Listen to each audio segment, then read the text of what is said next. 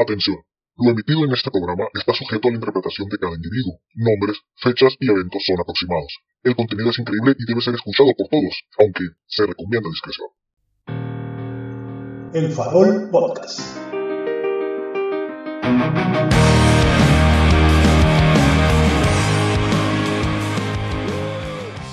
Bienvenidos al Farol Podcast. Yo soy Rubén, el de La Voz Chila, crítico de banqueta, romántico empernido. El día de hoy me acompaña aquí a, a mi derecha el pues adicto a las Flaming Hot con Chile, el trasero de América. Paco. Hola, muy buenos días, tardes, noches. Espero que todos estén bien. Y pues también nos hace el favor de acompañarnos nuestro director, productor, guionista, nutriólogo, mercadólogo, sexólogo, carpintero, rockero y trovador, Dani. ¿Cómo estás? ¿Cómo te sientes? Rockero. Maldita sea, Daniel. Mira, Dani, pues qué bueno que te sientes rockero. Porque fíjate que el día de hoy queremos hablarte de algo que ha estado desde el principio de la humanidad, que ha sido el querer expresar, el querer contar una historia. Desde tiempos inmemorables, la, pues, la humanidad ha querido contar sus historias, ya sea en pinturas rupestres, que hemos visto en cavernas, que ya hemos hablado de jeroglíficos, etc. Eh, también en lo que son los escritos, la Biblia, los libros perdidos, la Enoch, e igual como, como tú, gente que antes era rockera, que no se le llamaba así, este, pues con música. Eso se, se hizo pues por el afán de querer contar historias, ya sea ficticias o reales. Esto fue evolucionando, fue evolucionando en el transcurso del tiempo hasta lo que vendría siendo principio, no, perdón, finales del siglo XIX, nació un arte para expresar, más bien para contar historias reales o ficticias, que es el cine. Entonces empezamos con hablando del cine, que nació muy rapidito la historia del cine, 1895 con los hermanos Lumière, pues hicieron su película, que es la de que el tren va llegando. Una escena muy Cortometraje. eh, el cortometraje, ándale, el cortometraje. La, la escena que tal vez la hayan visto en unas, en muchas caricaturas o cosas así, de la, del tren que va llegando y la gente en ese entonces, al sentirse pues nueva, no, no sabían qué es eso. Ellos miraban imágenes y de repente el tren va, pues vienen las vías del tren y dicen, ah, nos va a atropellar, se va a salir de la pantalla y vamos a, a morir aplastados. Esa sensación voy a sentirme muy redundante, pero esa sensación que sintieron las personas que vieron ese cortometraje fue de terror, fue de miedo. La gente tuvo ese terror, el tren nos va a aplastar, vamos a morir aplastados. ¿Y a qué voy con todo esto, Dani? Paco, pues voy a que vamos a hablar específicamente, sí, de películas, pero de películas catalogadas como de terror suspenso y que tienen una llamada maldición que ¿Qué? tienen esas maldiciones, exactamente. ¿Películas? Así vamos a ponerlos de rockeros. ¿Películas malditas rockeras? Películas, películas malditas, eh, ni tan rockeras. Ni tan rockeras. Ni tan rockeras, pero, tiene, eh, pero está bien rockero ser terror, porque si eres rockero te gusta el terror, ¿no? Yo por eso no me catalogo rockero, yo soy más fresa, porque pues el terror no me gusta. Es más bien como un otaku, ¿no? Eh, otaku fresa, sí. Y pues queremos hablarles de esto ahora. Unas historias, algunas basadas en historias reales, que ya les contaremos cuáles son, y algunas ficticias, pero que en el rodaje tal cual, antes de que se estrenaran las películas o después de que se estrenaran, sucedieron pues acontecimientos que unos pueden mencionarlos como malditos, porque no fue nada más, híjole, perdimos tanto dinero, perdimos tanta gente, no, perdieron vidas. A veces fueron vidas, a veces fueron... Catástrofes y muchas cosas, ¿no? Sí, o sea, se perdieron vidas, incluso no, no me refiero nada más a la muerte, que es una pérdida que ya dijimos anteriormente que tal vez no es el final del todo, pero se perdieron de que, bueno, ya les vamos a contar, ¿no? Porque estoy Sí. spoilea- auto-spoileando Así es. todo, ¿no? Y a ti no te gusta hacer eso. No, ay, yo nunca spoileo nada. Ajá. Bueno, ya, ya les comenté, ¿no? Que se hizo la, lo, lo del cine del terror en 1895, finales del siglo XIX. Se, se considera la primera película de terror. Se llama La Mansión del Diablo, que es de 1896 por Georges Méliès. En Francia, en París Ah, es donde sí. empezó esta cuestión, ¿no? Avanzó pues lo que es la historia del cine. Empe- llegó el siglo XX, principios del siglo XX, antes de la, no, perdón, despuesito de la Primera Guerra Mundial un poquito antes de la segunda, en 1939. Nada más imagínense cómo estaba la tecnología en ese entonces, en 1939, para crear películas. Se creó con una historia que yo la conozco, de hecho no sé de dónde la conocía, ya cuando me puse a investigar yo, oye, esto ya lo había escuchado anteriormente, que es el mago de Oz. El mago de Oz trata, así rapidito, de la pequeña Dorothy, perdón, que un tornado pues la lleva al mundo de Oz y tiene que seguir unas baldosas amarillas para llegar a su casa. En el transcurso de su camino, pues se topa al espantapájaros, al hombre de hojalata y al león, que tenían sus cuestiones ahí, eh, pues curiosas, ¿no? Uno era un miedoso, el otro no tenía sentimientos y el otro no recuerdo qué era, ¿no? Pero tenían las tres cosas, era tonto, ¿no? Estaba tontito y ya, ¿no? Eran las tres cuestiones y ya, los va conociendo y todo el rollo. Una película se pudiera decir, pues para público infantil, con fantasía y toda la cosa. Si la miras en este momento, te da miedo por los efectos que había antes, como, ay, caray, luego sale, me estaba viendo cortos de la película, está la, la bruja, no recuerdo el nombre exactamente de la bruja, pero como la maquillan, no sé, el maquillaje está como tan, pues es que ahí sí no había efectos, pues era como realmente te tenían que maquillar y se miraba muy feo. ¿Y qué pasó con el mago de Oz? Se dice que cuando están caminando está Dorothy y los tres personajes que les comenté, el espantapájaros, el hombre de hojalata y el león, en el fondo se ve una persona colgada. Que, se, que al parecer ya saben, ¿no? Siempre cuando pasan cosas así empiezan los, los radiopasillos, ¿no? Los chismes ahí. Que era del staff que se colgó que porque según pues tuvo un rechazo amoroso por otra del staff y que se colgó, ¿no? Durante la grabación. En la película hay unos enanos cuyos, cuyo nombre en la película son los Munchkin. Los Munchkin pues ayudan a Dorothy a llegar a la baldosa amarilla. Son pues son personas en la vida real, ¿no? Son personas cuarentonas, enanos, enanos y enanas. Y pues ya, están en la grabación y todo el rollo. Al parecer hubo una cuestión amorosa, un mal de amores, y la persona no soportó el rechazo, el enano, o sea, es decir, vaya, sabemos que la gente, pues que tiene esas cosas, pues tienen una moral, pues, pues no baja, baja. No sé en ese entonces cómo estuviera la cuestión de la aceptación.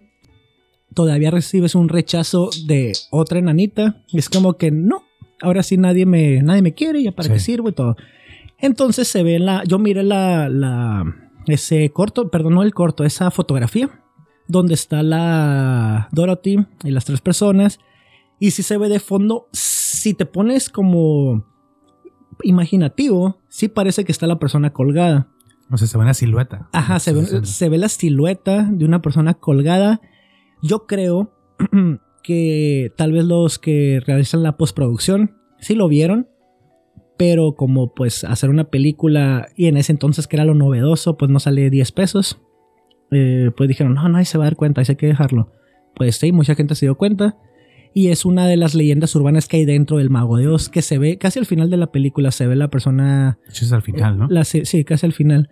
Eh, se ve la silueta colgada, ahora sí que la gente quiere lo que quiere ver porque también si te pones, ah, pues es un pájaro que está como parado nomás en una cuerda, eh, ya, tú le das la, forma de un pájaro. Es como el experimento este de que hacen los psicólogos, el experimento de Rorschach, que te ponen una mancha. Ah, ¿qué miras? No, una mariposa. No, yo miro esto y según lo que eh, tu estado de ánimo, tú ves una cosa o ves otra y pues ahí te van catalogando. ¿no? ¿Y cómo explicas la sangre que se miraba? Eh. no se miraba sangre, eso era la silueta. Pero esa es una de las leyendas que empezó con el mago de Oz. También la que, la que hizo el papel de Dorothy se llama Judy, o se llamaba Judy Garland.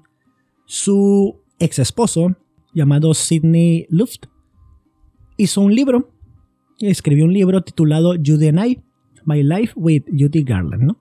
Este libro, pues ya, salió y todo el rollo. Cuenta, este, los enanitos que les dije, eran pues personas de 40 años, pero que hacen orgías, que eran borrachos y todo el rollo. Pues así textualmente el vato menciona en su libro, traducido, ¿no? Al, al lenguaje de Cervantes. Ellos le hicieron la vida miserable a Judy en el set de rodaje. metiendo sus manos debajo del vestido. Los hombres tenían 40 o más años, escribió pues este señor, ¿no? Cuando rodó la famosa película del Mago de Oz que estamos hablando, ellos creían que podían hacer lo que les daba la gana porque eran muy pequeños, manifestó pues este Sidney, ¿no? Eran pequeños, borrachos, se emborrachaban todas las noches y luego los recogían con redes para cazar mariposas. Es decir, los tenían como como esclavos, básicamente. Eran como esclavos, ¿sabes qué? Eres enano, tienes que rodar la película y tienes... Hacer trabajo forzoso. Ajá, forzoso, vente.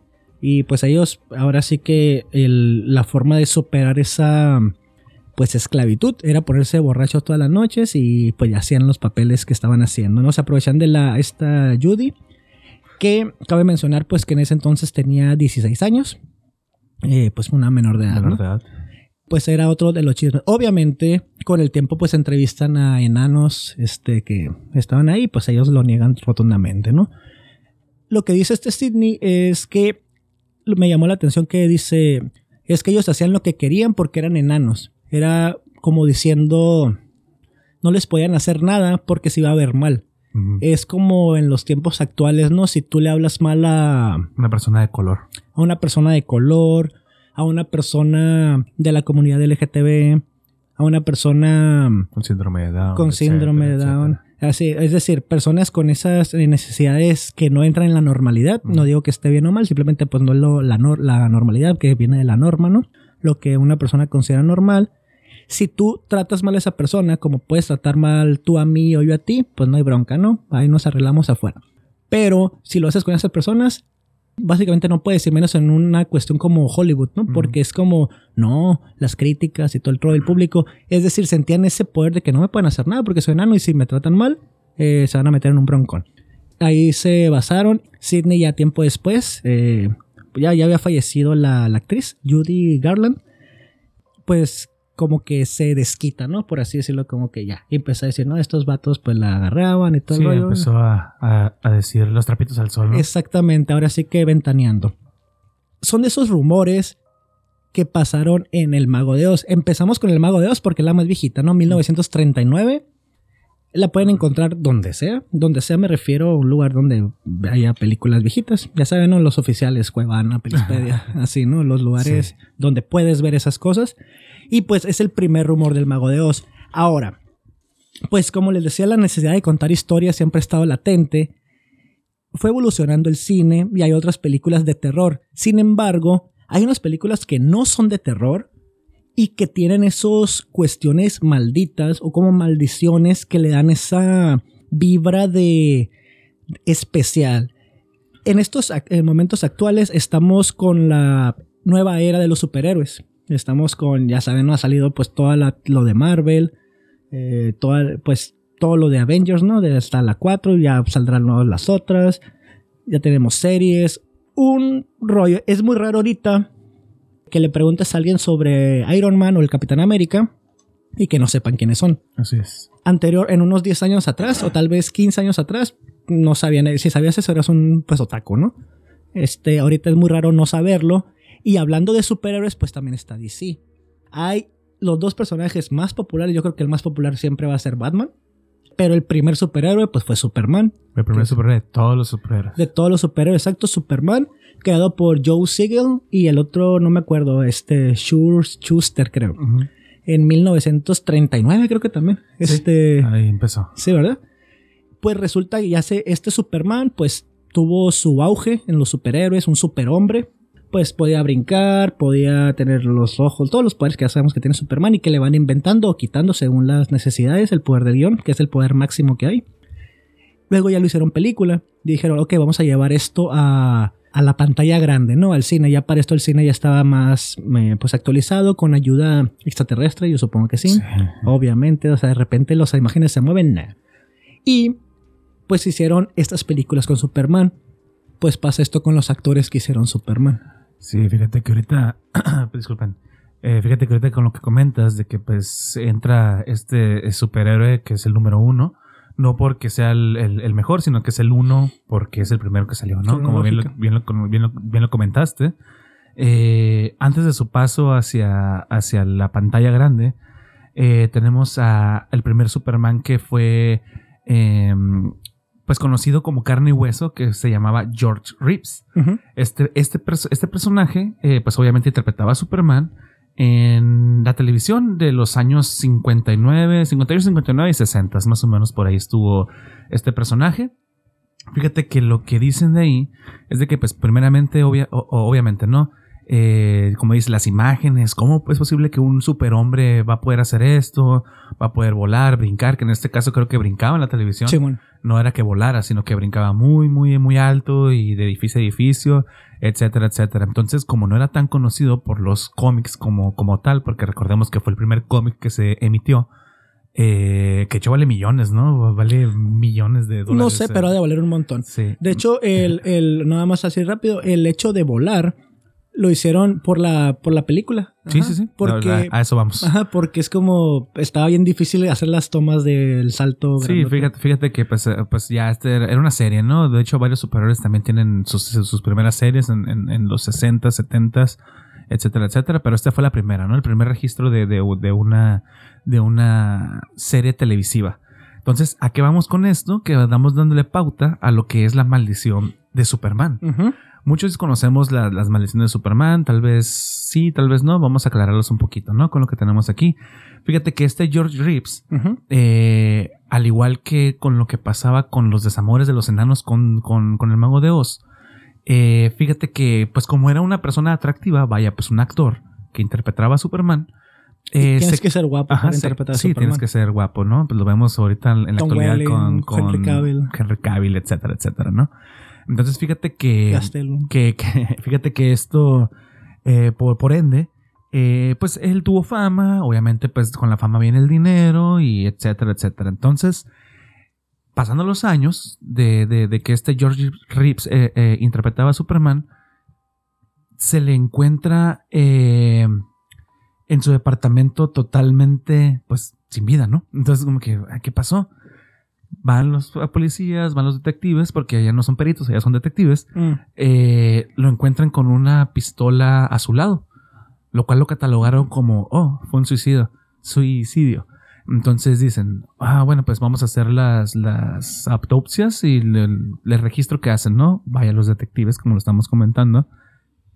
Y casualmente, fíjate que no encontraron las huellas dactilares de este George Reeves. ¿Ah, no? Dicen, ah, ¿cómo que no? ¿Cómo que no? O sea, él no tocó la pistola. Él no tocó la pistola, pero todo semejaba una un suicidio, ¿no? Así como a Kurt Cobain, pues aquí mm. el, George Reeves abriendo pauta, ¿no? Con esto de los suicidios con armas.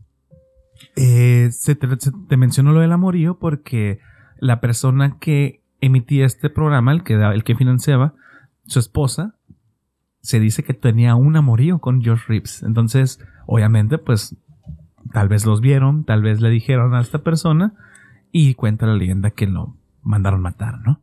Entonces, es, un poquito como solamente para abrir la pauta de, la maldición de, de, los, de los hombres de acero.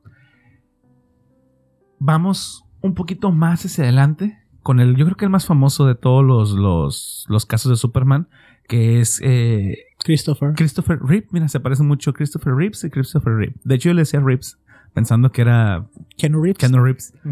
Pero fíjate que Christopher Reeves, que es el Superman que yo creo que es el más em, longevo de todos los Supermanes. Es, de hecho, no hay forma de que no te imagines Superman si no es por la cara de Christopher Reeve. Esa, es la, la, forma de que, ah, mira, Superman es así.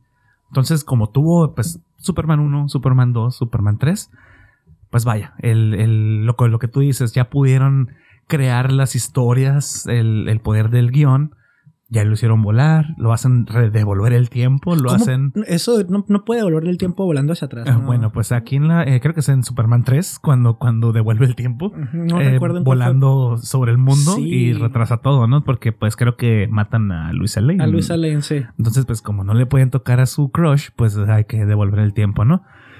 Fíjate que ese pues dato curioso, ¿no? De, de, físicamente imposible. De, lo que, de lo que, de lo que dicen. Fíjate que antes de, también, o sea, era Superman y pues obviamente al, personaje secundario que es Luisa Lane, interpretada por Margot Kindler. Vamos primero con lo que le pasó a Margot, que después del, de los filmes de Superman, se, le- se le diagnosticó con un problema de, de, de su mente. Quedó totalmente incapacitada mentalmente por cuestiones totalmente ajenas. No, no quiere decir que, ah, es que yo soy Luis Lane, no, sino casualmente terminan los rodajes de las películas, casi casi a, los- a los años siguientes se le, se le diagnostica una enfermedad mental. ¿Qué es lo más fuerte de esta película? Christopher Reeves, eh, por ahí de los años eh, consecutivos, que creo que más o menos como para el 78 es cuando terminan eh, los rodajes de Superman 3. eh, esta persona, este personaje, ya Christopher Reeves, sin, ser, sin estar interpretando a Superman, fíjate que hay una historia muy, muy, eh, muy meticulosa sobre, sobre lo que le pasó. No vamos a darle mucho, muchas vueltas. Él quedó cuadraplégico porque se cayó de un caballo. ¿Qué es lo que pasa ahí? Pues toda su carrera artística terminó, todo esto pues lo llevó a, a- a ser una persona pues con problemas de, de capacidades, ¿no? O sea, estaba en una silla con un tubo respirando sobre la garganta. Qué loco, ¿no? Después de interpretar a la persona más poderosa del mundo. Del mundo. Ajá. Fíjate que eso es, lo, eso es lo curioso de lo que le pasó. Fíjate que antes de caer en, en el caballo, porque este, este, esta persona sufre el accidente en 1995, o sea, muchos años ya, o sea, ya había, había pasado bastante tiempo, pero él estaba en, en un rancho eh, en, en una parte de Estados Unidos. Y fíjate que él dice, ¿sabes qué? No, pues ya con dinero, ya con las regalías que le daban las películas, pues obviamente, pues tiene la oportunidad de estar cabalgados y todo el, todo el show, ¿no? Hay una historia dentro de, de esta, de, de esta caída que cuando él está en, el, en la ranchería, en, en la caballeriza, el capataz, que es un capataz, pues es la persona que, que adiestra los caballos, que, que hace todo por los caballos, los alimenta y tal. Él conoce el carácter de los caballos. Entonces, esta persona le dice a Christopher Reeves, oye, porque Christopher Reeves dijo, ¿sabes qué? Ese caballo me gusta quiero montar ese caballo. El capataz le dice, oye, no puedes montar ese caballo porque está muy bravo todavía, todavía está muy, muy salvaje. No está no está domado aún. A lo que Christopher Reeves voltea y le dice, Soy Superman. soy Superman. Eso fue lo que le pasó al instante, después de como 10 minutos, el caballo se vuelve loco y pues ya conocemos, ¿no? Se cae y queda totalmente cuadraplégico. Esto ha impactado a tantas personas de que, ah, no, es que la maldición de Superman, porque esta obviamente fue la más sonada, ¿no? De hecho, de las maldiciones entre películas, creo que estas también tienen mucho, mucho, mucha tela de que cortar, ¿no? Que es la saga completa. ¿no? Tanto así de que todas las, todos los personajes que, que- que interpretan a, a- a este Superman, por ejemplo, hay unos más meticulosos que otros. Por ejemplo, el más actual que tenemos hasta el momento, que es eh, Tom, eh, este Henry Cavill, no hay, no hay ningún problema con él. Entonces, como les voy diciendo, este eh, Henry Cavill, pues digo, no tienen, no tiene ningún problema al interpretar al hombre de acero, que de hecho sí lo tiene.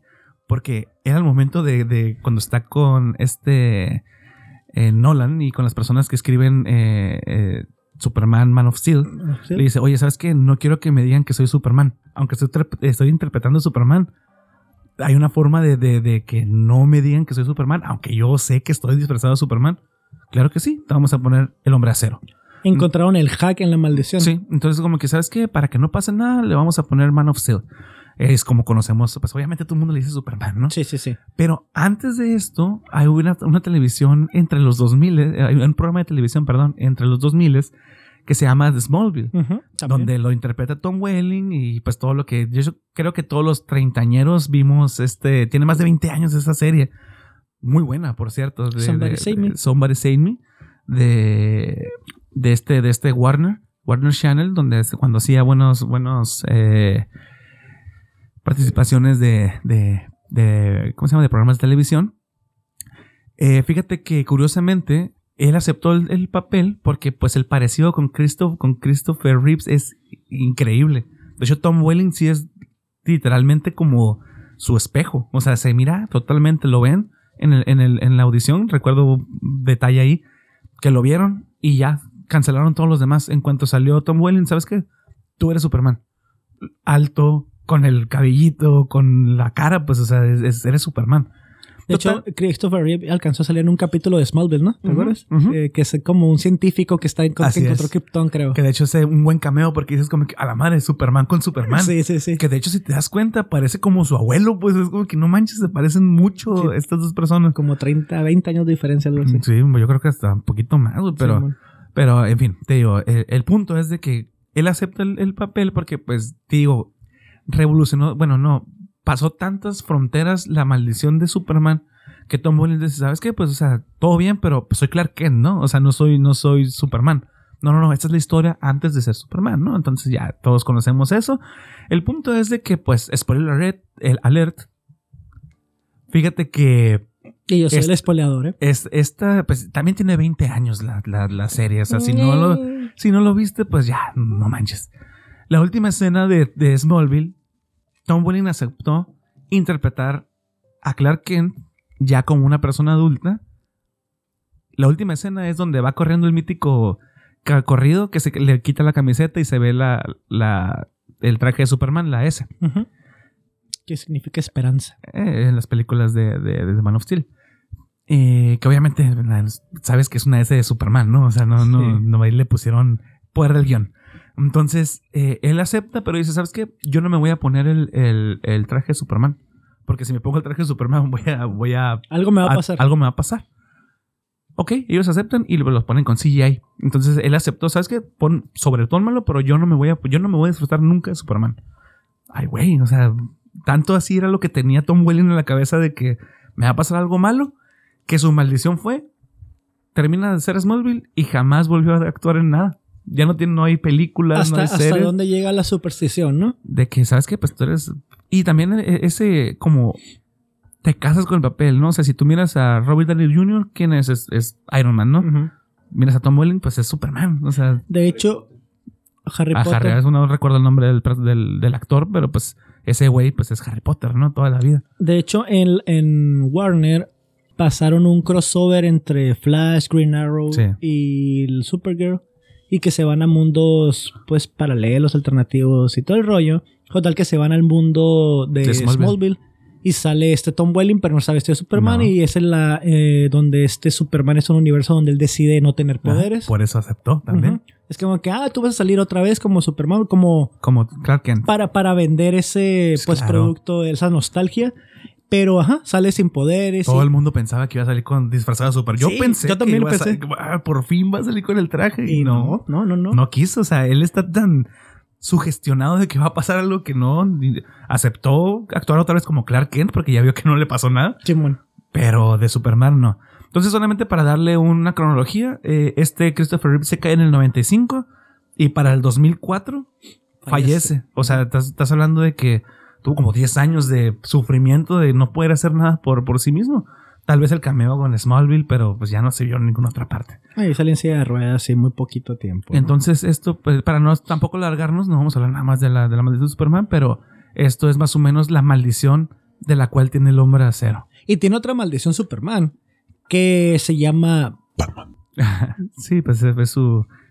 Como no queriendo su archienemigo, ¿no? Sí. Y pues hablando de Batman, queremos hablar de la trilogía hasta ahorita, la considerada pues la mejor trilogía de Batman hasta que venga Crepúsculo a callarnos la boca. Ya viste el segundo tráiler, es muy bueno, ¿eh? No, no lo- muy bueno. Aún no lo he visto, pero Muy buen tráiler. pero le doy el beneficio de la duda. Vamos a ver cómo cómo actúa el chavo, porque hay otras películas donde está lo miré en internet y está chilo. Sí, de hecho tiene otras también muy buenas. Entonces, pues antes la trilogía de Nolan, ¿no? La de El Caballero Oscuro, tuvo un rendimiento muy bueno en taquillas, desde la 1, la 2, que para muchos es la, pues, de las mejores. Y la tercera que ah, algo le faltó, es muy buena, pero no sé, no, no me termina. Pero bueno, no vamos a... Sí, somos críticos de banqueta, pero no estamos, no vamos a andar de cinéfilos de que, ah, esa película tal, calificación 9 sobre 10. nah. Pero Lo- Batman la 2 es la mejor. Pero en la 2, sí, la mejor. Y de superhéroes en general. Sí, no, no ha existido otra. Y en la 2 pasa algo muy particular por lo que es tan buena película, que sale todo, todo buena historia, tiene un gran villano, Un antagonista un, bueno. un gran antagonista, y este antagonista pues es el Joker, ¿no?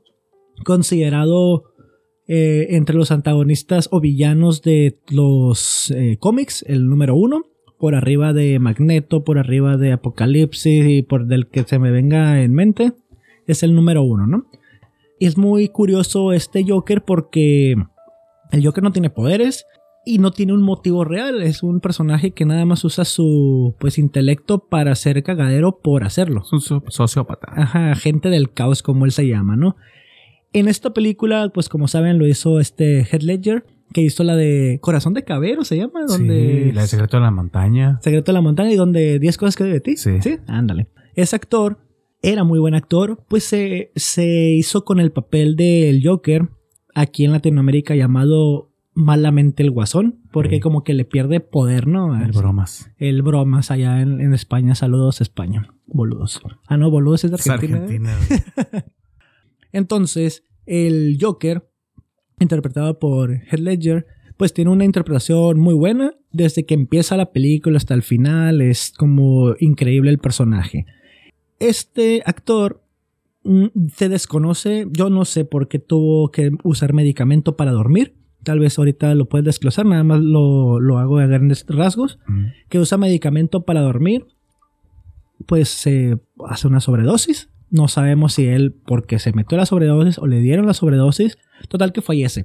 No ve el estreno, no ve completa su obra. Eso para bien o para mal, porque puede ser para mal, pues, oye, qué feo que se te muera un actor, o sea, no, no mames. De hecho, la película está en memoria de él. Ajá. Pero para bien porque no sabemos si eso impactó en, en la taquilla para que fuera una película, pues todo lo que ganó. Eh, ganó en dinero, ¿no? Por, eh, no sé si habrá ganado premios, yo supongo que sí, pero en dinero sí ganó un montón, ¿no? no, mm, ahora sí que entran esas cuestiones de conspiración, lo habrán hecho para que acá, no lo habrán hecho, fue un accidente afortunado para los que les importa el dinero nada más, no lo sé. El chiste fue, tuvo una sobredosis, pues fallece antes de que se estrene, la gente pues se entera de que fallece y con más razón va a ver la película. No, pues, pues, hace- de hecho lo sacaron. Como que, ah, fallece la persona que interpretó este personaje, este Mucho- gran personaje. mu- Muchos decían que esta se volvió loco por interpretar al personaje. Son puros dimes y diretes, ¿no? O sea, no hay nada, no hay nada puesto ahí, pero lo que estás, de lo que estás comentando, eh, dicen que la última aparición de, de Ledger con vida fue en un hotel, donde creo que andaba con una de las hermanas Olsen de las gemelas, Ah, ok. ahí cotorreando, y pues que yo lo miré bien, dice, y se fue a dormir. Y ella dice, ella, de ahí se supo porque, porque estaba medicándose, ¿sabes qué? Tiene problemas de sueño, está muy nervioso porque le causó mucho estrés la película.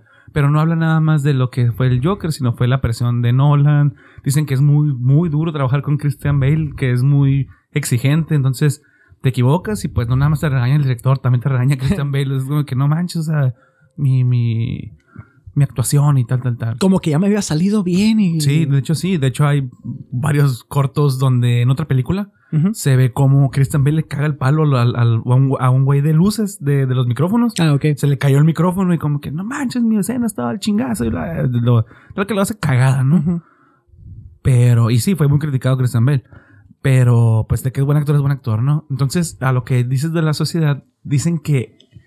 Porque aquí estamos en puros dimes y diretes, ¿eh? Porque así como es su fallecimiento y todo lo que le conlleva dentro de ese, de ese suicidio, que dicen que no fue un suicidio, que fue una negligencia de, de automedicación, ¿no? Entonces, esta, este- esta persona entra en, en- en una cuestión de, de, pues, un colapso nervioso, pues, o sea, eh, me quedo dormido, pastillas para dormir, ¿no? Es como cuando te sientes muy mal y dices, ya dame lo que sea. Sí, Y- para ya sentirme mejor. Entonces, eh, este este güey entra en esas pastillas, pero detrás de esto dicen que hay una mafia que se encarga de darle hype a las películas. ¿Qué te puede dar un hype más increíble que el que tu personaje? Porque para esto la, la película ya sabes que tú la exhiben con gente que, que sabe de cine, ¿no? Y pues todos dijeron, ¿sabes qué? Pues los Rotten Tomatoes yo creo que han de haber estado, desconozco, pero me imagino que han de haber dado muy buena calificación a esa película. Le dan calificación bien chila a películas bien zarreadas. Sí. Me imagino que a esta sí, por ahí del 2008, le, le han de haber dado una muy buena calificación. No creo tanto en Rotten Tomatoes, yo creo que es más cuánto dinero me ofreces y yo digo que Sí, sí, película sí, pues tanto, es, ¿no? es, es, es un, ¿cómo se llama? Un Mi- tabulador, ¿no? Que, que tú puedes controlar. Sí. Entonces, pasa esto y, y dicen que la mafia esta del, del, del cine, cinemato- cinematográfico, se encargaron de drogarlo con las pastillas para dormir para que se muriera. Pues, o sea, sí estaba tomando, pero casualmente a días del estreno se le pasó la mano. Siendo que dicen, oye, estaba tomado, estaba. No, o sea, el vato fue a cenar y se fue a, a- a- su cuarto a dormir. Además ya había acabado el trabajo. Sí, o sea, O no, sea- pero eh, se supone que la mafia trabaja en el, en, el, en el punto de que quieres que tu película esté buena, pues van y sabotean otras, te van y te ponen muchas No, me, refiero, mm, o sea, si el punto era de que... Al estrés que tenía. Exacto, si por el estaba. estrés ya se tomaba las pastillas. Ok, habían terminado la grabación, que es lo, pues, lo difícil de un actor, porque po- la postproducción ellos no lo Sí, hacen, no, es el director y ellos los están editores. descansando. Ya están descansando como que ya yo hice lo mío, ustedes saben lo suyo, ¿no? Así como, como aquí nuestro productor. El Entonces, el, eh, que roquea. No creo, no creo que haya sido necesario hacer todo ese desmadre. O sea, la película por sí sola y la actuación de ese vato por sí solo, pues es muy buena. Sí, pero todavía no está, todavía no era exhibida la película. Entonces, el hype lo hicieron antes de que fuera Exacto. exhibida. Yo creo que tampoco era necesario, pero debes de Le dio un plus, admitir ajá, que sí le da un plus, le da un morbo. Le, le da como misticismo Sí se a, lo da, a- a pero- la película. Pero si tú eres el director y miras el producto final, Sí, sí, sí. no, No, lo, no, pues, no lo necesitaba. No, Sí. tal vez, tal vez fue por ahí alguien metido más en los productores. Sí, o- algo, algo, algo, algo por eso dicen. o sea, Suponiendo que fuera cierto. ¿eh? o algo estaba metido, este Hitler estaba metido en algo que lo tronaron ahí en ese, en ese ratito. Que, que él fue solo, o fue la mafia esta, o realmente hay una maldición, porque aunado a esto, ¿qué me cuentas de, la, de, de Batman 3? De mismo de Nolan. Cuando Pasa todo esto, pasan años. pasaron años, se estrenó la 3, donde el villano es este Bane. eh, pues Bruce Wayne ya está cojo. eh, él se le chingó la rodilla. Ya no podía ser Batman. Sale la Anne Hathaway, la, la crush de nuestro productor. A ver si no te pegan. Pero sí, que se va a estrenar en las salas de cine la, la película 3. Creo que llega, no recuerdo en qué parte, pero fue en Estados Unidos. Siempre, Sí, siempre, sí. siempre que dices matanza, cine, Estados Unidos, ¿no? Es como una fórmula que no va a fallar. Estaba el estreno, llega una persona enmascarada y empieza a balear a todos, ¿no? A Los que están en la sala de cine. Es como que eso ocasionó, pues, salen las noticias y todo el rollo. Ay, ¿por qué? ¿Qué pasó entonces? Sinceramente, sí crea el morbo. Claro, le da una mística a la película. Es como que, ¿por qué? ¿por qué la gente se pone así? Digo, es Estados Unidos, ¿no? Se ponen loco con lo que sea, pero, pero sí le da, eh, es, pues llegó hasta aquí, a, hasta aquí, ¿no? A México. Y pues le crea ese, ese, ese aire de, de misterio, como que por qué, que tiene la película que te pone así, todo. Y a la vez la película, y pues sí, buena película, pero hay mejores, ¿no? Pues eso siguió. Además, eh, Christian Bale fue acusado, cuando terminó la película, fue acusado de asalto. Este, eso pues no, no creo que sea una maldición. Ahí sí puede ser una coincidencia.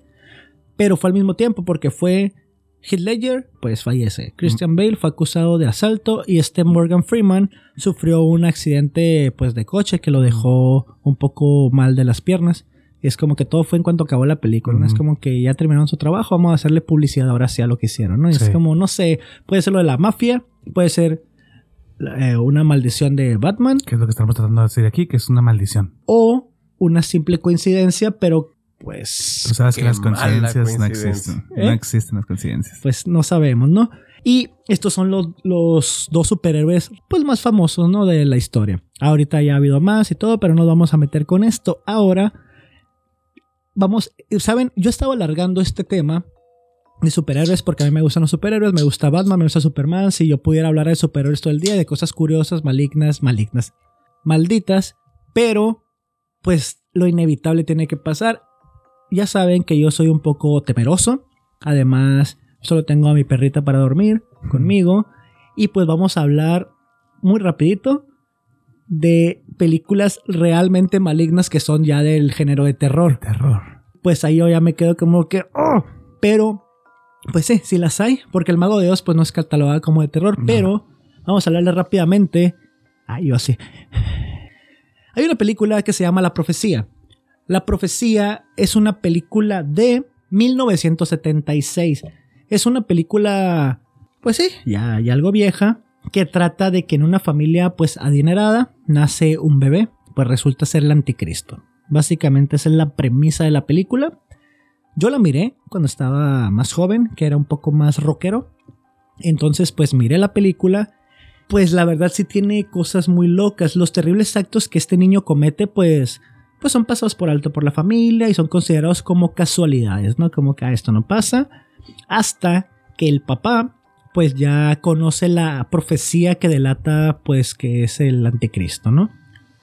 La maldición de esta película, lo que decimos ya como maldición, comenzó con el suicidio del hijo del protagonista, Gregory Peck, unos meses antes de que empezara el rodaje, ¿no? Además, unos rayos, hagan de cuenta, pues no, no grabaron en una, en una sola localidad, se tenían que transportar y pues obviamente no iban en carro ni a cabo, iban en avión. Cuando estaban viajando de una localidad a otra, unos rayos impactaron eh, a los aviones de ida y de vuelta. O sea, de por sí los aviones tienen para rayos, pues los impactó. Ok, no, no se murieron. De regreso los volvió a impactar. Es como que, eh, güey, ¿qué pedo? Deja tú, en la exhibición en Londres de esa misma película, eh, lo hicieron casualmente al lado de una iglesia, donde adivina qué impactó en la iglesia. ¿Un rayo? impactó un rayo en la, en, la iglesia cuando, se estaba, cuando se estaba exhibiendo la película también. También contrataron a un domador. E, este domador no sale en la película, pero lo contrataron. ¿Por qué no sale en la película? Porque el domador fue atacado por uno de sus tigres, así como en Los Simpson, sí. así o como pasó en el casino de Las Vegas. Fue atacado, apenas eh, faltaba creo que uno o dos días para que fuera a empezar a grabar, pues se murió, ¿no? Después del estreno, ya, ya se estrenó la película en 1976, La Profecía, creo que es de Omen en inglés. este, el supervisor de efectos especiales y su asistente tuvieron un accidente vehicular de automóvil en Holanda. En una, en una de las escenas de la película, Sí me acuerdo de la película, la verdad sí. me, la, recuerdo las escenas y sí me quedo, oh, está, sí está interesante, pero sí da miedo, porque es de ese miedo... Mm, yo siempre me quejo cuando hablan de terror de los screaming jumps, de que vas caminando y se queda. y aparece la persona. O sea, eso, pues sí, es catalogado de terror, pero. pero no, tiene sustancia. En son screamers, no, manches nada. Sí, que te hacen brincar como que, ay, pues claro, o sea, si yo estoy aquí ahorita contigo y te aparece algo de atrás y soy yo y te hago, eh, pues te vas a asustar. Pero no te, no te crea ese psicológico, psicológicamente ese suspenso, ese miedo real de que. de eso que no puedes ni dormir. Porque te quedas pensando en eso. Esa película tiene eso porque es, el, es un niño y es el anticristo. De hecho, en, en la cabeza tiene tatuado el 666, es como una cicatriz que el papá se lo descubre, ¿no? Que el niño nunca se enferma, nunca se sentía mal, es como que porque le dicen a la mamá, ¿se ha enfermado alguna vez su hijo? No, y la mamá se queda, no, de hecho, nunca se ha enfermado desde, desde que nació hasta ahorita que tiene 6, 7 años, no se ha enfermado, es como que, oye. Eso dentro de la película, ¿no? Dentro de la película. Entonces, pues pasa este accidente en Holanda, retomando, en una de las escenas, creo que es una. No, no recuerdo si la niñera. No, la niñera se cuelga. Así sola, como que le controla la mente y se cuelga. Enfrente de todos, en una fiesta.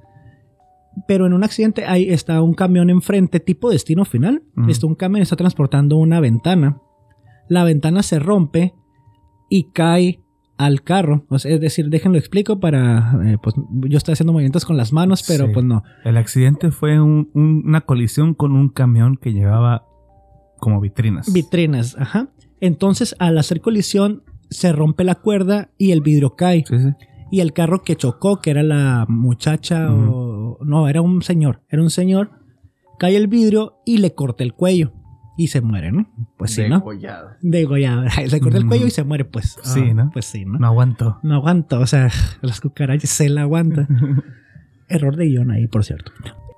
En la vida real, este viaje a Holanda, el de los efectos especiales que le comento, tienen este viajecito, este accidente, perdón, y pasa lo mismo.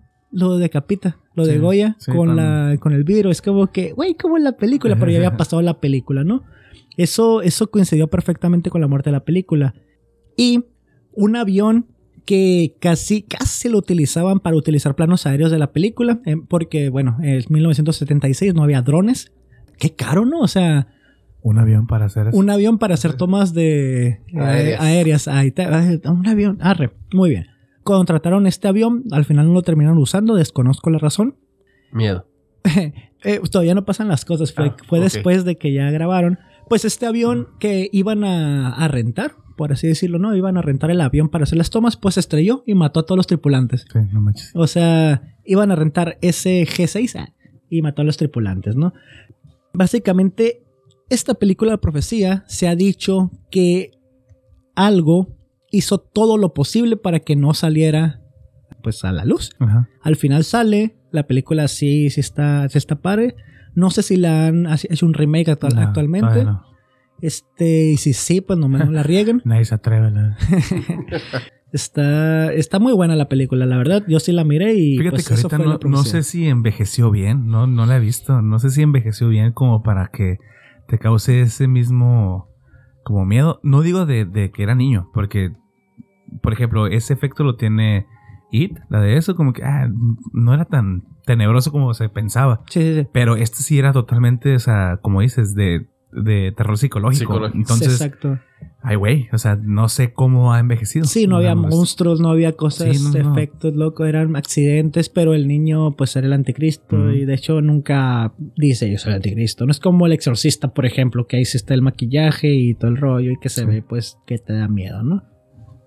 Pues bueno, ahorita pues e- es, es una buena historia de, de, de Omen. Si no la han visto, véanla y nos dicen si envejeció bien o si da miedo o, o estamos exagerando en sus maldiciones. Fíjate que ahorita para hacer un, un breve paréntesis, también hay, eh, hablando de películas malditas, esta no es de terror, pero es muy curiosa. Ya ves que llegando antes de, de- de comenzar el podcast te hablé de una película que se llama El Conquistador. Sí, bueno. Fíjate que la persona que actuaba no sabía era John Wayne, de los, Ah. de los primeros actores que se pasaron haciendo películas del viejo Te oeste. iba a decir vaquero, ¿no? Sí. Entonces, para representar en El Conquistador la película de, de, pues, de John Wayne, que obviamente era de vaqueros contra, pues, no sé, delincuentes, etcétera, ¿no?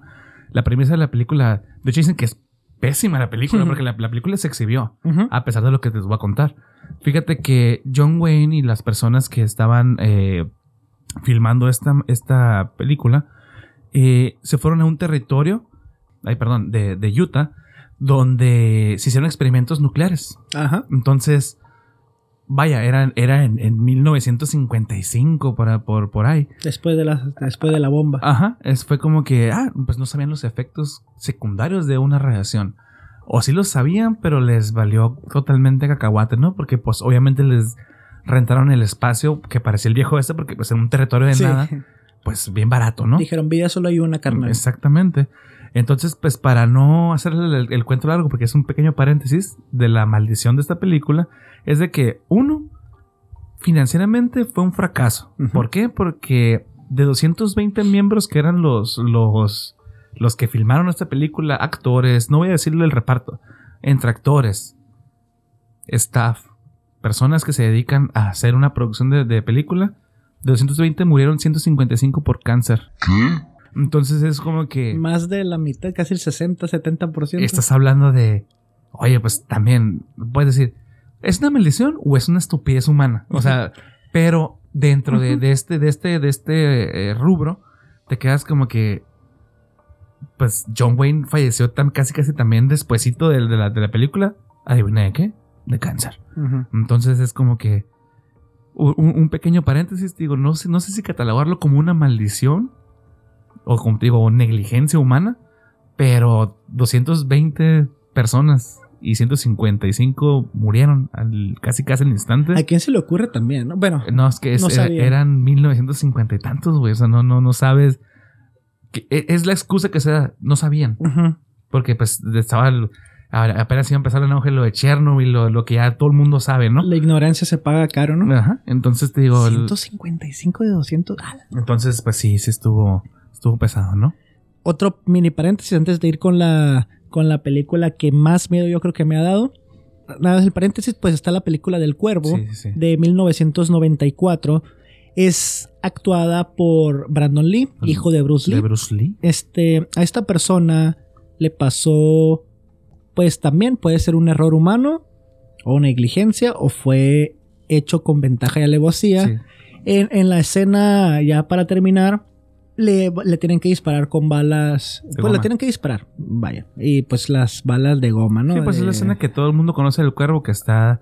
Que fíjate casualmente, el cuervo es un rockero, Dani. Ah. Entonces, eh, pues podemos casi casi cerrar ahí, pero no, tranquilo. De hecho, eh, el maquillaje que trae es como el que trae ahorita Dani. El Dani, sí, sí. eh, así- inspirado en el cuervo. Pero no, sí, de hecho, la premisa del cuervo es que es un rockero ahí que tiene. Que revive. Es- revive, ¿no? Entonces. lo, lo balean con las balas estas de goma. Especiales de goma. Ajá, para, pues para hacer las películas como debe de ser, ¿no? que Porque, duelen, pero son de goma. ¿Sabes cómo? Pues resulta que eran de verdad, ¿no? Eran de verdad. Una. Una de las, de las balas que, que tenía la, la pistola que utilizó. Ay, se me olvidó el nombre de la persona porque es- está la. El testimonio de él. Que ya, pues de hecho, de, por ahí también parte la maldición de que se siente tan culpable que pues ya no quedó bien. Es un actor, de hecho, no me acuerdo en qué otras películas salió. Donde él estaba con el staff revisando las balas de, de, de, de goma. Lo que quieren decir aquí es de que, al igual que como te comentaba con lo de Batman, la mafia La china, mafia pero esta, esta sí sabemos que es la mafia china porque Bruce Lee se metió en unas broncas. Mm. Fíjate que, mm, súper rapidito, porque la mafia china. Bruce Lee era un hijo de, de personas ingeneradas en China, el cual pues estudió mucho lo, lo que son las artes marciales. Se hizo maestro. ¿no? Eh, sí, sí, sí, sí, pues el, el, vato, este- el vato sí estaba bien pesado. Era, era, un- máster en, en- en cuestión de karate y todas esas cosas. De hecho, eh, cuando hacía películas tenían que bajarle la velocidad Sí, porque, no, no grababa la velocidad. Entonces, aunado a eso, ahorita vamos a ir con Brandon Lee.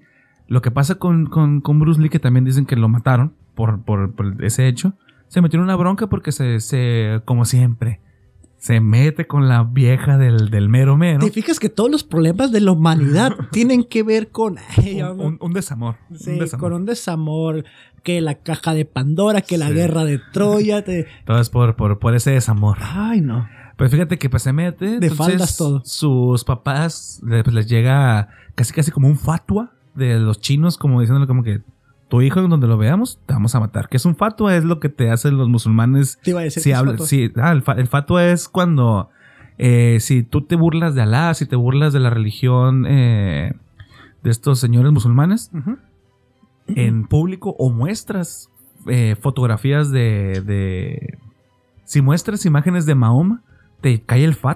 Te- te- o sea, estos vatos dicen, está prohibidísimo. Es como un grupo de personas. Sí, pues los super ortodoxos de, de- de- de la, religión.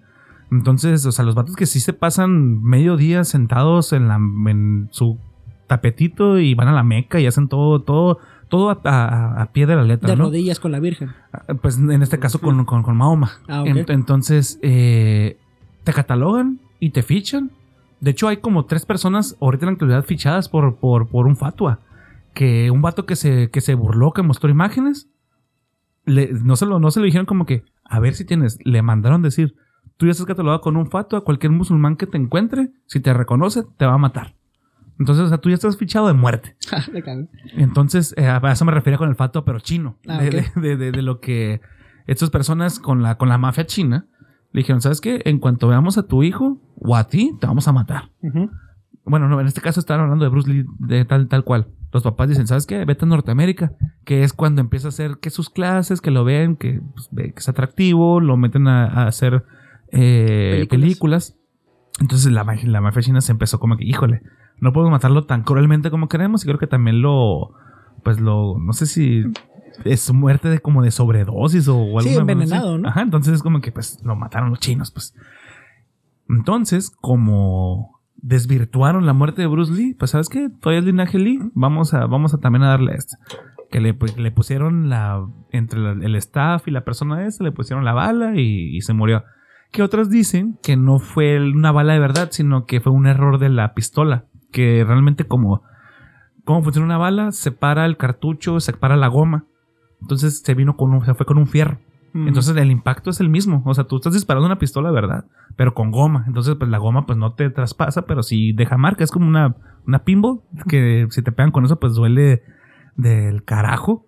Entonces, esto fue lo que pasó, pero se fue un pedazo de fierro en, con, con la goma y fue lo que terminó matando Sí, a... porque duró ocho a- días en morir después del impacto. Sí, porque pues no era una bala, pues era un fragmento de metal de la bala de goma. Del cartucho de la bala de goma. Ah, eso es de hotelería, ¿no? Sí, entonces dicen que pues fue que es la maldición, porque también a la película creo que no le fue muy bien, no, no sé qué tal. Por rockeros, güey. Tuvieron que poner a un doble, bueno, pues a una persona que... que- De hecho, comentan que eh, pues la escena obviamente no la dejaron, eh, pusieron al doble, pero que el, audio sí es el real. El original. Ajá. De, o sea, ahora sí que se escucha muy real como lo están baleando, porque pues lo están estu- baleando. estuviera bien chilo que soltaran la, la- la imagen, ¿no? De cuando se muere este La vato. original. Sí, Híjole. porque está grabada, o sea, es- eso está grabado. En la Deep Web. Y pues, eh, bueno, terminando con las maldiciones, porque el rollo de esto es que pues ahorita estoy pues con ustedes y me siento valiente, pero ahorita voy a quedar solito y voy a estar oscuro y me va a dar miedo. Yo miré esta película por primera vez en la tarde, ventanas abiertas, ahí sí estaba solo. Pues el, el exorcista. Yo sé que para muchos pues no es la gran cosa y todo, pero a mí me dio mucho eh, pues miedo psicológico. Sí estuve pensando mucho en eso. Pues trata Exorcismo. De un exorcismo, dos padres, eh, una niña se le mete un demonio que dice que es el mismo diablo, Satanás. La mamá llama a dos padres y pues la película trata de cómo la van a exorcizar, ¿no? Spoiler, pues al final cambia el cuerpo con el padre, el padre se mata, se avienta por la ventana porque no quiere tenerlo dentro de él, pues se muere y pues ya el exorcismo cambia, ¿no? Eh, cambia, digo, desaparece. Eso sí no entra como spoiler. Sí, No. sí. Es, esto es que tampoco es Marvel, son 20 años. ¿Cuánto- ¿Cuántos años tiene el exorcista? 1973. No manches. Ey, pero ¿qué tal si nadie la ha visto? No, no. Pobre diablo. Si alguien no la ha visto, eso sería una maldición no haberla visto. Pues ya, no cae, cae, pasa eso. La película se va rápido, pero sí tiene muchos momentos de. Pues cuando empieza a decir que aquí le dice al padre que aquí tiene a su mamá dentro de él, empieza a hablar pues groserías, vomita, se voltea la cabeza, la típica escena que se voltea totalmente la cabeza, levita, todas esas cuestiones. Pues, ¿qué pasa en esta película? detrás de lo que vemos en la pantalla, porque nosotros vimos cosas en la pantalla, pero detrás ocurrieron varios incidentes sin pues sin ninguna explicación. Perdón. Varios sets que se utilizaron, que no fueron muchos, eh, por lo general fueron el cuarto, la sala y la parte exterior, ¿no? Que son los que yo recuerdo de la película. Pues se incendiaron, quién sabe cómo, y se incendiaron. Así, de la Sí, es que fíjate que lo que cuentan ahí del, del incendio es de que. Haz de cuenta que dentro de la casa donde estaban filmando, que ya, ya lo vi en los, los cuartos donde no- los que eran donde se filmó, tienen una maqueta donde, pues, obviamente se ve como la casa completa y para hacer ciertas tomas, ¿no? Porque para no gastar dinero en, en tomas aéreas, pues hacían una maqueta, una réplica tal cual. Que fue lo que se, que, eso fue lo que se incendió. Y de todos los cuartos que estás mencionando, todo se quemó. Todo se quemó. Excepto el cuarto donde se grabó el exorcismo. Oye, sí es cierto, es que nomás quedó ese... intacto. Intacto, no le pasó absolutamente nada. Eh, murieron personas, mu- murieron como, do- como dos eh, de, de staff de las personas de cableado y todo eso. Entonces, la, creo que la película se, se pospuso como cincuenta y Se- tantas semanas. Seis meses. Ajá. Se pospuso seis meses y murieron nueve personas. Murieron. En el transcurso de. Eh, hasta el actor de, de los principales de los padres, Sí, uno se murió. Uno falleció. ¿Pero qué se quemó? La, la casa donde El set. estaban Haz, ajá, haz de cuenta que, que no sé si e- e- era una casa como tal. Lo que se incendió fue la casa, pero la maqueta. Pero en el set donde estaban haciendo las grabaciones, que eran como cuatro cuartos, que es el cuarto donde pasa toda la película, como la sala y todo. Es un set grande, pues, un, Sí, sí, sí. un set gigantísimo, de un estudio. Se quemó todo, todo, todo, completamente, completito se quemó, el, menos el, el cuarto de donde hicieron el exorcismo. No se sabe qué provocó el incendio, solo ese cuarto Quedó intacto. Intacto, ¿no? Habría que ver si estaba a la orilla. Quién sabe, güey. Más miedo que se fuera el, el principal, el del medio. El del medio. Sí, como que el fuego aquí no. Eh, O que de aquí salió. Se pospone entonces. Se, se, se pospuso seis meses por estas cuestiones. Se murieron nueve personas, entre ellos el actor este, principal, cuyo nombre es Jack McGovern. Este, esto fue por complicaciones de una gripe, es decir, una gripe. Un flu. Se complicó y se murió. Es como si hubiera sido, no sé, influenza, COVID, pero en ese tiempo fue una gripe y murió. Nueve personas de la producción. Se, se retrasó por seis meses. Esto del incendio que nada más esa cosa quedó libre. La muchacha que hizo el papel del exorcista no quedó bien mentalmente. No, eso ya terminando, ¿no? Ajá. Y pues cabe destacar que esta película lo que le da un toque también más este tenebroso se inspiró en un caso real que involucra a un niño de 13 años a quien le llamaron eh, pues le dieron este seudónimo no de Roland Pérez que la historia es que en 1949 fue sometido a 30 exorcismos porque pues tenía según un demonio adentro, ¿no? 30 exorcismos para poderle sacar al demonio. Obviamente sabemos que en las películas pues le crean más este faramaya, ¿no? Para que esté Más drama. más drama y todo. Pues sí, fueron 30 exorcismos. Antes decían que, perdón, actualmente se dice que los exorcismos eran problemas mentales y que pues la gente no sabía y decían que era Sí, esto. o por pero- el agua, medicamentos, que te ponías loquillo, ¿no? Exacto, pero pues está inspirada en un caso real y pasó eso, ¿no? Parecía que, que algo estaba ahí y, ah, vas a hacer la historia, vas a hacer mi historia, mi verdad, pues batállale. Y pues primero quemando, murió, mataron gente, la persona que hizo el papel no queda bien, se pospuso y al contrario de la película que vimos ahorita del cuervo, a esta se le fue muy bien. Fíjate, fíjate que, que dentro de las muertes que estás hablando, en esos, en ese lapso de seis meses, eh, conozco una que otra muerte, cómo sucedió. Fíjate que no directamente del staff, pero sí, por ejemplo, uno de los padres de, de uno falleció y el otro en el mismo, al casi al día 2 de que pasan esos seis meses, dice, hey, ¿sabes qué? Necesito disfrutarme unos días porque falleció mi hermano. Mm. Ah, ok. Se va. Regresa. Mismo día que regresa, la niñita. ¿Sabes qué? Necesito ir al funeral de mi abuelo. Se murió mi abuelo. Oh, sea, en- familiares directos empezaron a fallecer de, de, de, de esta, de esta grabación, pues. El staff. Entonces dicen que, que también el director, cuyo nombre no lo recuerdo, esta persona, al momento ya ves que una de las escenas eh, pone como un cuarto frío, que se mira como que están hablando y pues el, el demonio está congelando. Dicen que este güey pues los puso en, en cuestiones muy, muy eh, adversas a los actores, que o sea que puso como seis refrigeraciones, un cuarto frío, lo total que Ah, ya me que acuerdo. el, que, el, que el frío era de verdad. Entonces dice que pues, la niña, pues, o sea, ¿sabes qué? No aguanto, no aguanto. O sea, muchas mucho de las formas de cómo se ve su cara es porque, pues, casi casi le estaba dando hipotermia a la, a la- a la- a actriz, pues, a la niña. toda y una niña así toda demacrada, ¿no? Sí, porque estaba nada más en un camisón, pues, y, y, pues el frío estaba implacable, ¿no? Otra de las cosas que también, ese es dato curioso, no es tanto la maldición. Fíjate que entró tanto en tu subconsciente la cancioncita del pianito. Esa canción. Que solamente aparece una vez y creo que es al principio o al final, no, no recuerdo exactamente y solamente una vez aparece, pero fue tanto el terror psicológico que te dio esa película que tú piensas que en toda la película está el, el- el pianito. El, pianito. Sí, maldito música, actuación, Sí, todo. te, está- te- te lo, te lo dejó tan enmarcado en tu subconsciente que, que por eso te da miedo esa canción. Sí, de hecho sí, sí está tenebrosilla y es puro pianito, ¿no? Sí. Es como que, wow, increíble. Pues, eh, estos fueron algunas, solo algunas maldiciones que, eh, más que maldiciones, tal vez pueden ser casos curiosos que pasaron en unas grabaciones, pueden ser maldiciones o no, pero... Pero vaya, estamos en octubre, son maldiciones. Pero estamos en octubre, maldita sea. Este, y pues así como, como yo, nuestro rockero, nuestro productor rockero, trovador y supersticioso, el cuervo Dani, este, nos quiere hablar cuestiones rapiditas y pues empezamos con los rapidines del farol. Dani, órale pues. No, güey. ¿Sabías que los antiguos romanos creían que los espejos contenían trozos de tu alma? Y esto, unido al mito de que nuestro cuerpo renueva cada siete años, alimentó la superstición de que romper un espejo significa condenar tu alma a siete años de mala suerte. Oh, eso sí no lo sabía, ¿eh? Ajá, o sea que por eso romper un espejo son siete años. Siete años. No, güey. ¿Un gato negro se cruza en tu camino? Muchas culturas a lo largo de la historia han considerado a todos los gatos como presagios de buena suerte. Pero los gatitos negros tuvieron mala fama en la Edad Media, cuando se les asoció con la brujería y se les consideró demonios.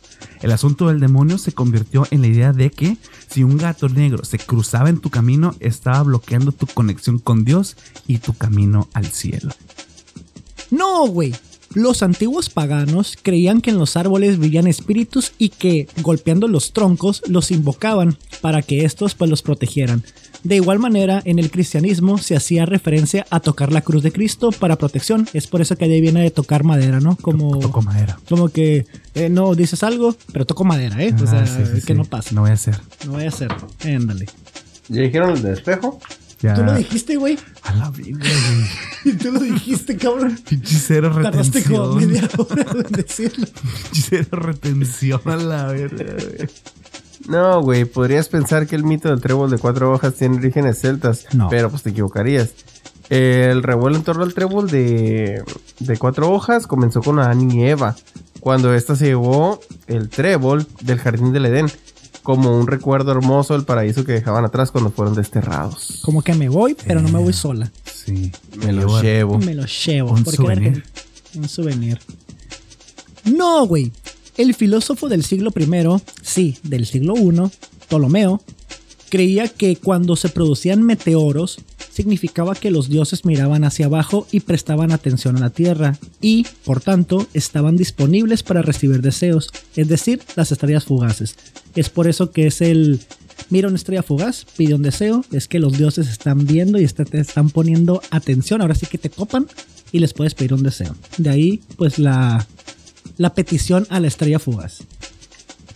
No, güey. Y ya por último, ver a tu doble es un mal presagio. Algunas personas creen que tu doppelganger, tu doble caminante, según el significado literal de la palabra alemana, es un gemelo malvado o incluso un presagio de tu inminente muerte.